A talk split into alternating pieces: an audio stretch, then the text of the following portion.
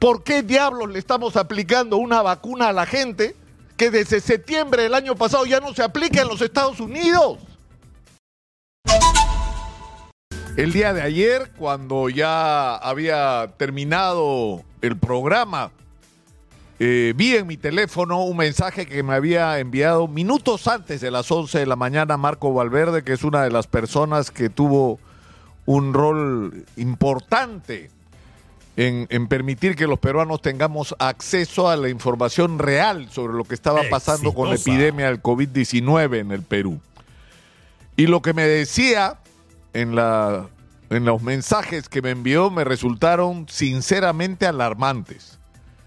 A partir de la información que él me dio sobre el tema de las vacunas, consulté con especialistas, revisé la información y la conclusión es que lo que me había dicho Marco Valverde en sus mensajes a las 10 y 45 de la mañana, que yo lamentablemente leí después de las 11, es que estamos en una situación muy, muy delicada. La vacuna que se está aplicando en el Perú es una vacuna eh, diseñada para enfrentar un virus, eh, que es el virus B.A4 sobre 5 o 4.5. Esta vacuna eh, bivalente, porque ese es el problema con los virus, que van mutando cada año, entonces, como ocurre con la vacuna de la influenza, cada año tú tienes que ir evaluando las diversas mutaciones del virus para que la vacuna del siguiente año te proteja ya no solo contra las formas originales que tomaba el virus, sino con, con, con respecto sobre todo a las variantes que están siendo más activas y afectando la salud de la población. Y resulta que nosotros estamos usando en el Perú la vacuna bivalente y acá es donde viene la señal de alerta. La información que me dio Marco Valverde, que yo he confirmado que es absolutamente veraz, es que desde el mes de septiembre del año pasado, la vacuna bivalente en los Estados Unidos, por decisión de la FDA, no va más. No se aplica y no se aplica porque no es eficiente para enfrentar las nuevas variantes. Y desde el mes de septiembre del año pasado en los Estados Unidos se está aplicando una vacuna denominada monovalente XBB 1.5, que es la vacuna que se supone nos protege contra de una manera más segura, más confiable, con un porcentaje mucho más alta de resultados positivos de levantar una barrera de protección contra las nuevas variantes del virus y resulta que esta vacuna monovalente no la tenemos en el Perú. Es más, hasta donde he podido averiguar ayer en la noche tarde, ni siquiera hemos iniciado el trámite para adquirirla.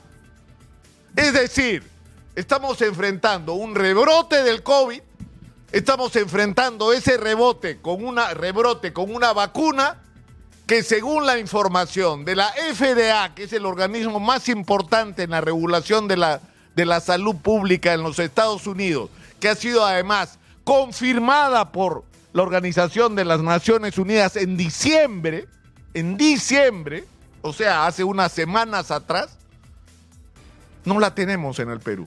Estamos usando una vacuna que es la bivalente, que en términos reales no nos va a servir para darle a nuestra población la protección que necesita. Y esto tiene que encender una señal de alerta, de alerta muy seria, muy seria, con respecto a cómo se está manejando la salud pública en el Perú.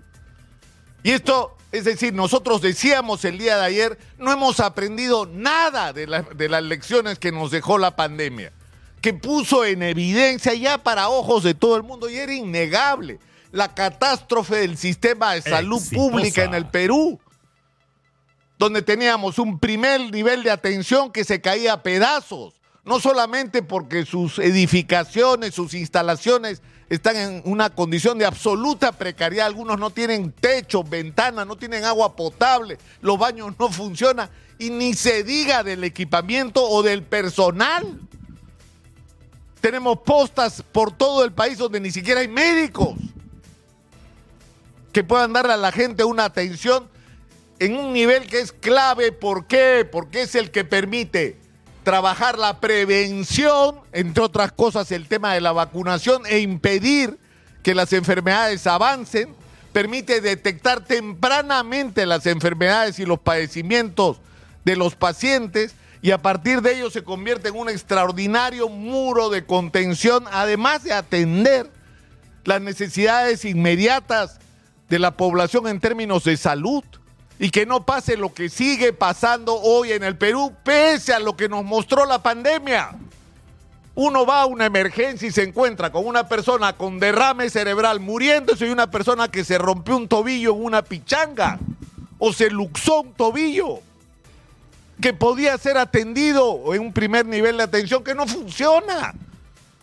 Y eso es solo una señal de las cosas que no han cambiado. Seguimos sin médicos suficientes, seguimos sin enfermeras suficientes, seguimos sin tecnólogos médicos, seguimos sin los equipos que deberíamos tener, seguimos con un déficit de infraestructura para empezar en el primer nivel de atención, pero todo en toda la cadena del sistema de salud. Tenemos un problema grave de falta de recursos, pero junto con la falta de recursos tenemos un problema con la calidad de la gestión de los recursos que sí se tienen. Porque tenemos recursos que se malusan o que terminan en manos de funcionarios corruptos y empresarios inescrupulosos que viven de la corrupción en el sistema de salud. Entonces, ¿de qué nos sirvió que murieran 250 mil personas si no hemos aprendido la lección y hecho las correcciones? Y una vez más, lo que se pone en evidencia es algo sobre lo que acá insistimos hasta el cansancio. Hay que acabar en el Perú con la dedocracia. Tenemos que instaurar, un aparato del Estado eficiente y libre de corrupción y para eso tiene que haber meritocracia que supone que las personas que estén a cargo de las instituciones sean las más capaces, las más experimentadas, las que sepan lo que hay que hacer, las que tengan una trayectoria impecable de honestidad, pero además de eficiencia profesional, y que se deje de entregar los puestos públicos claves donde se toman decisiones trascendentes a personas que están ahí porque es el partido que conviene tenerlo en el gobierno para que le dé los votos en el Congreso a la señora Dina Boluarte, como pasó con Castillo, como pasó con Vizcarra, como pasó con todos los que vinieron antes porque así se toman las decisiones. O para premiar. Este compadre apoyó la campaña electoral, ah, entonces dale un ministerio, dale una dirección, dale una institución pública, por Dios. ¿Y para qué quieren el manejo de esas instituciones? Para hacer negocios. Para que en el tiempo que su compadre, su compañero de ruta político, con quien se asoció para la campaña, quien financió, pueda cobrarse el dinero que invirtió con creces exprimiendo el aparato del Estado. Entonces estamos llegando a, situaciones realmente límites. Esto no puede seguir así. O sea, no hay derecho, no hay derecho a que siendo el país que somos, porque somos un país privilegiado, tenemos lo que el mundo necesita hoy y tenemos que explotarlo de una manera inteligente y racional para que la explotación de esos recursos sirva para transformar la vida de todos los peruanos. Pero no es que hay que hacer, ya se hicieron cosas en el Perú. Tenemos siete veces más presupuesto que la de la República que hace 25 años. Y tenemos una pésima gestión por la ineficiencia y la corrupción y esto no puede seguir así. Y este tema que estamos poniendo sobre la mesa, ¿por qué diablos le estamos aplicando una vacuna a la gente que desde septiembre del año pasado ya no se aplica en los Estados Unidos. ¿Por qué ni siquiera las autoridades de salud nos han informado sobre esto? De repente ni lo saben, porque ni se enteran. Esto tiene que terminar. Y yo insisto, yo durante mucho tiempo he pensado, es culpa de los políticos corruptos. No, señor, es culpa de nosotros. De nosotros, de los ciudadanos, que hemos permitido que los incapaces, los corruptos, los aprovechadores tomen el control del aparato del Estado y, los recursos y el manejo de nuestros recursos, porque son nuestros, con lo que tendría que cambiar la vida de todos los peruanos. Y esto tiene que cambiar y depende de nosotros, es nuestra responsabilidad. Por eso yo insisto y voy a insistir cada día en que ha llegado el momento de construir en el Perú algo nuevo, que no se parezca a nada a esto que ya vivimos. Ni izquierda, ni centro, ni derecha, toda la política peruana es una porquería. Porque todos, a la hora de la verdad, lo único que quieren es comerse la torta. Y punto. Y construyen sus partidos alrededor de los apetitos de una persona, de un grupo de personas que lo único que quieren es tomar el control de la porción del aparato del Estado, de todo el aparato del Estado para enriquecerse y enriquecer a lo suyo. Y eso se tiene que acabar en el Perú, e insisto, depende de nosotros, de nadie más. Soy Nicolás Lucar, esto es Hablemos Claro, estamos en Exitosa, la voz que integra al Perú.